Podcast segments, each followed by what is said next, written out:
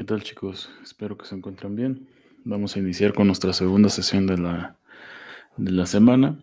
Y bueno, ah, al igual que en, que en, el último tema, ahora vamos a comenzar con, con otra dinámica, con la parte del virreinato de la, de la Nueva España.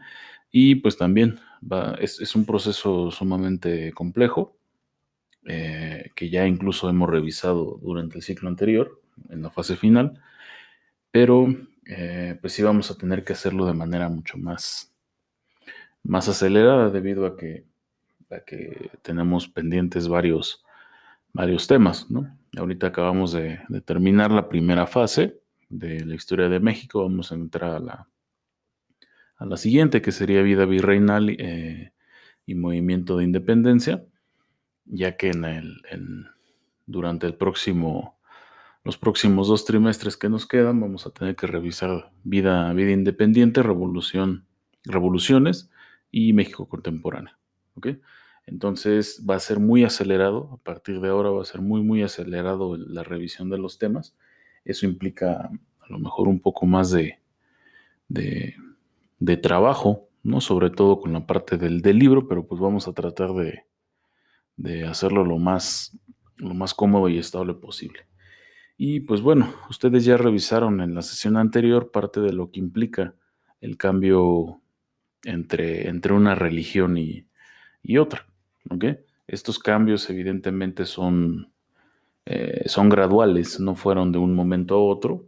Esta, esta parte de la conquista espiritual, como, como se ha manejado como concepto, pues refleja parte de la, de la dinámica que tuvieron que hacer los conquistadores para, para ejercer una nueva, una nueva dinámica en, nuestro territorio, ¿no? en el antiguo territorio mesoamericano, ahora llamado, llamado Nueva España. Eh, las, una de las primeras influencias que vamos a encontrar, pues justamente va a ser la migración de, de algunas órdenes religiosas, en específico de misioneros, eh, las cuales lo que trataban pues era, dentro de sus misiones originales en Europa, era extender la, idea de la religión católica, que, estaba, estaba creciendo, era una religión medianamente nueva, si la comparamos con su, religión originaria, que sería la religión judía. Eh, y por lo tanto, al ser de, una nueva creación, por así llamarlo, eh, eh, se, pretendió expandir hacia, hacia, diferentes horizontes. Y esto pues evidentemente tenía que pasar en, las nuevas colonias, incluida la Nueva España. Una de las, algunas, perdón, de las, de las órdenes que llegaron aquí a la colonia fueron los famosos franciscanos, los dominicos y los agustinos.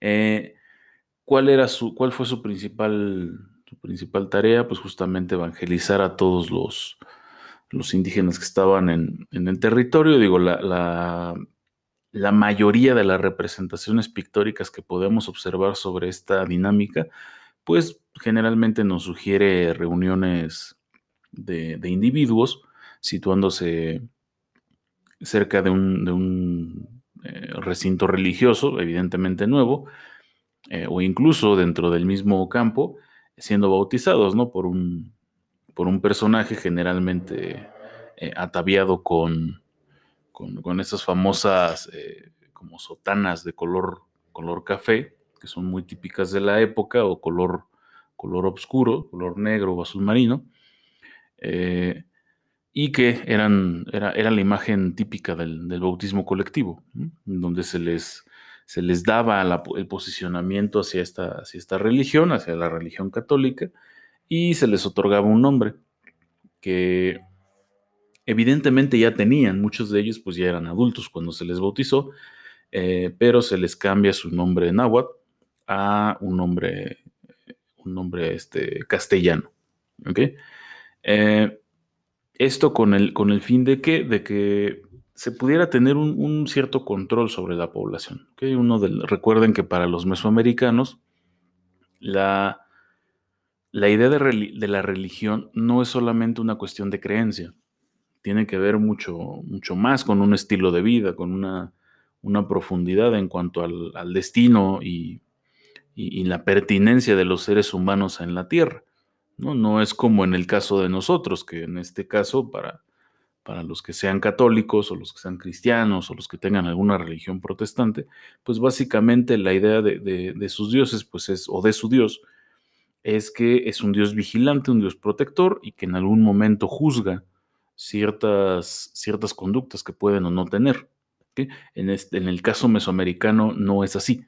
En el caso mesoamericano se fija más en, una situación colectiva, eh, está en constante contacto referente a la, a la naturaleza, eh, a, la, cosmovisión, la, parte de, cómo, cómo, se mira el, cielo, tanto dentro de una cuestión mítica como en una cuestión eh, astronómica, etcétera, etcétera. O sea, es, mucho más complejo.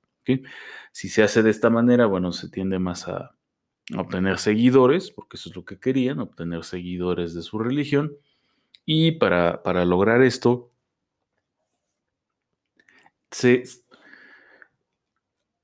no, podemos decir que, nos, que nos mintieron.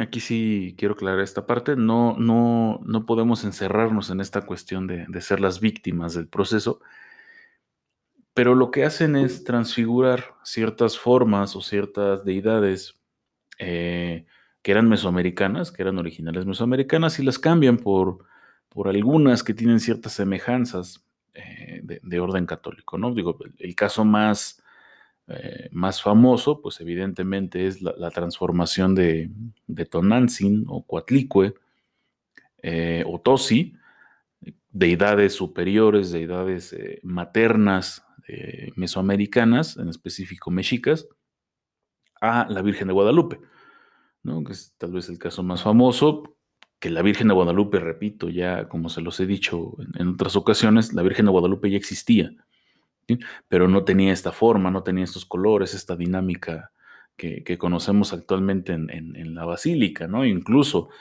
ha habido dos versiones de la, Virgen, una que se dañó lamentablemente en, eh, el siglo XVII, si no mal recuerdo, y la que observamos ahorita, la que podemos ver en, en, la Basílica de Guadalupe, si alguno de ustedes la visita, es la que estaba en el Templo de las Capuchinas, ahí mismo en la Ciudad de México. O sea, la, pintura de la Virgen que vemos actualmente, el cuadro, no es el original, ¿ok?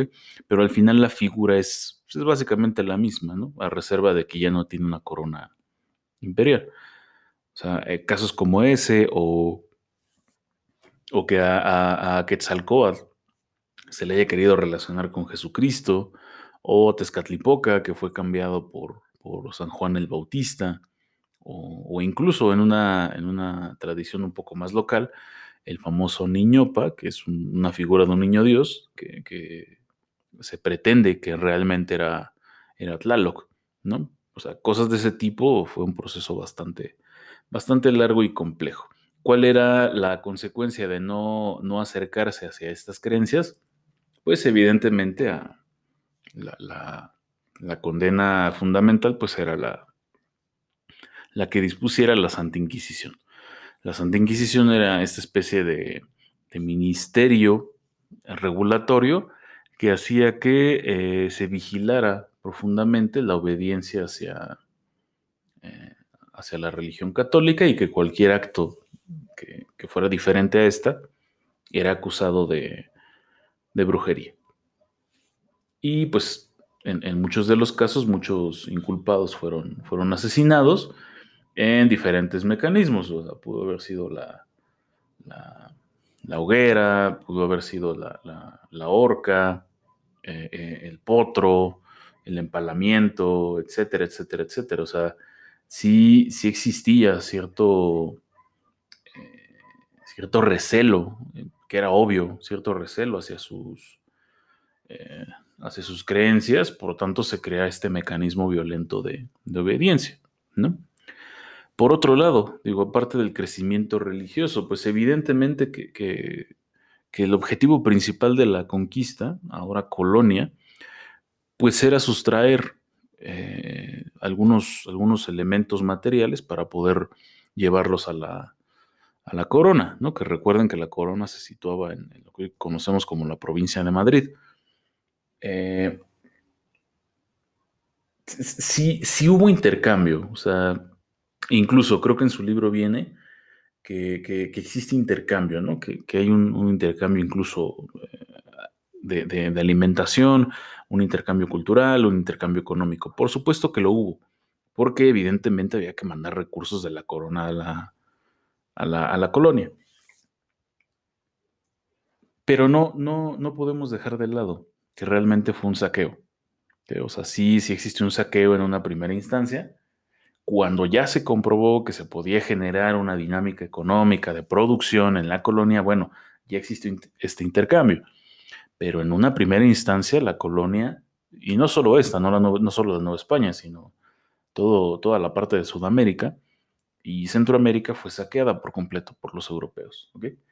Eh, nos señala, incluso tengo tengo por ahí en la mente que en, su libro existe un, listado que está en un mapa en donde se, relacionan algunos productos que se, mandaban de, aquí de América hacia Europa y los que mandaban de Europa hacia, hacia acá. Y pues evidentemente en proporción son, eh, son, son muy pocos. O sea, por ejemplo, en, Mesoamérica, pues la parte del maíz, el frijol, la, calabaza, algunos frutos, sobre todo de la zona del, del Golfo, eh, y la zona sur, la zona maya, eh, peces, eh, algunas especies de carne que no eran usuales en, España, como algunos pequeños mamíferos, y el pulque, ¿no? que posteriormente el pulque fue, fue erradicado, pero bueno, al, principio sí, sí se llevó a allá. Y en la parte de Sudamérica, no, no podemos olvidar la parte de, de, la papa, ¿no? que la papa es una, un, tubérculo muy, muy característico, ya que requiere de un clima frío para poder, para poder crecer.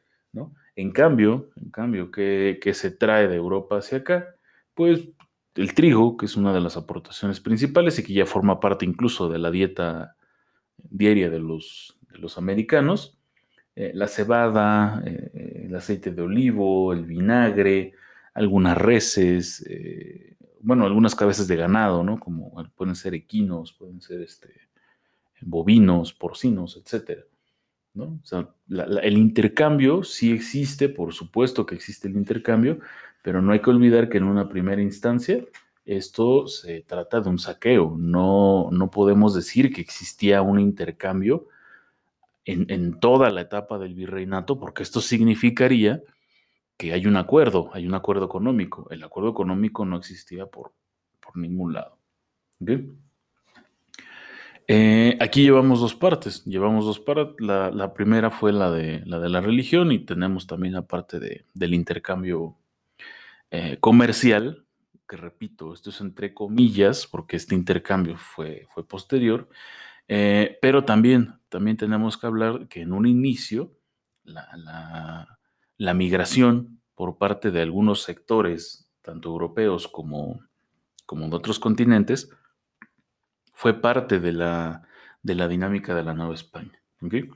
Eh, evidentemente, la, migración que se dio en primera instancia pues fue la migración española, fue la parte europea, que llegaron a, tomar posesión en algunas, de alguna forma, a tomar posesión de algunos de los territorios de, la antigua Mesoamérica. ¿okay? Eh, ¿Por qué digo de alguna forma? Porque muchos de ellos, si bien sí tenían los recursos, si bien sí adquirían ciertas, eh, ciertas, ciertos permisos para explotar Mesoamérica, pues evidentemente tenían que dejar cierto, eh, cierta cantidad de su producción o cierta cantidad de su ganancia a la corona. O sea, esto no era... Eh, no, es como hoy que se hacen tratos comerciales en donde tú permites la extracción y se ejerce un porcentaje de ganancia, un porcentaje de, inversión, etc. Eso no existía. Aquí lo que se tenía que hacer era dejar un tributo a la corona. recuerden que estamos hablando de un, de un esquema imperial, no de un esquema neoliberal o un esquema liberal, un esquema capitalista, socialista. Por supuesto que no, aquí está la autoridad de una sola persona llamada, llamada rey, ¿no? Y bueno, eso es en general con la parte española, pero también llegaron eh, esclavos de otros continentes, en específico de Asia y de, África.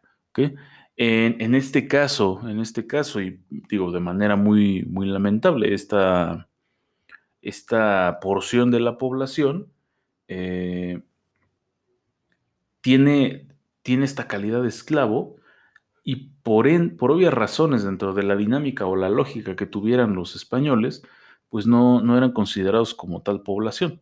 en, este caso asiáticos y africanos eh, formaban parte, sí, de la sociedad novohispana, pero, pero casi casi en calidad de objetos, en calidad de animales. No, no existía esta, eh, esta, esta dinámica de, formular ciertas condiciones para que ellos pudieran eh, formar parte de la vida cotidiana. ¿no? Estaban presentes, por supuesto, estaban presentes, eh, no estaban escondidos al 100%, pero no figuraban como parte de las clases sociales eh, de, la Nueva España. ¿Cuál es la importancia de estas tres, de estas tres poblaciones, por así llamarlo, junto con la población nativa indígena? pues que se empieza a, generar este proceso de, que en general le, llamamos mestizaje, pero que sabemos que las castas son, son, son varias, no, no solo es, es la casta mestiza, eh, pero se empieza, empieza a existir una gran combinación por parte de, la población, pero en muchos de los casos, esto sí hay que tenerlo presente, cuando se trata de europeo con, nativo, pues generalmente los primeros procesos son, son a través de la violencia. Es decir, en muchos de los casos seguramente los primeros mestizos, los primeros niños que, empezaron a poblar o repoblar, recordando que la, viruela había exterminado a mucho, mucha población en el centro del país, cuando se empieza a repoblar la zona, muchos de esos, de esos individuos seguramente fueron productos de una violación. ¿no? O sea, no, no era una cosa consensuada, no era una dinámica de, relacionarse como lo haríamos en la actualidad, sino que había ahí una, cuestión de, de, imponer la fuerza de uno por, sobre el otro. Ya posteriormente, claro, sí, sí empezaron a surgir la, dinámica de relacionarse entre, entre ciertas castas, pero en su origen, sí tenemos que recalcar que esto fue producto de violaciones seguramente, o en la gran mayoría de los casos. No dudo que existan algunos casos a lo mejor hasta novelísticos en donde el hombre indígena se, enamora de la, española o viceversa, del, español enamorándose de la, de la, mujer indígena. Seguramente sí hubo alguno, pero la gran mayoría de los casos fueron a través de la violencia. Y además, que aquí hay que tener cierta, eh, cierta, pues digamos, ignorancia en términos de, del manejo que tenían los españoles, puesto que a todo indígena, a todo, a todo indígena de la región, se le consideraba así como indígena. Y hay que recordar que para 1521 existían una serie de pueblos que no necesariamente tenían que ver con los mexicas. O sea, por, supuesto que probablemente eran dominados, pero no quiere decir que eran de la misma estirpe, por así llamarlo. Entonces, eh, si nos fuéramos más, más a fondo en el estudio de las castas, podríamos entender que seguramente no, no habría solo, solo 20, ¿no? las que se tienen ahí registradas, sino que realmente serían más porque no es lo mismo un, eh, por ejemplo, un habitante del Valle de Anáhuac, antiguo mexica, combinarse con un español, a combinar a un, a un, maya con un español. O sea, las características físicas en cuanto a la apariencia, la estatura, la conflexión, eh, etcétera, etcétera. O sea, son diferentes, no, no eran lo mismo. No es como considerar que todos los africanos son iguales o que todos los los asiáticos son iguales, o incluso que los mismos europeos, pensar que todos son blancos es un error. Pero dentro de nuestra dinámica social, dentro de la Nueva España, así era como se tenía pensado y, todo habitante originario de aquí, pues era considerado como, como indígena. ¿ok? Bueno, chicos, ah, aquí vamos a, detenernos en, en, cuanto al tema. Recuerden que hay que realizar sus notas y enviarlas por Classroom, ¿vale? Recuerden que si tienen dudas, pueden escribirme, ¿vale? Que estén bien.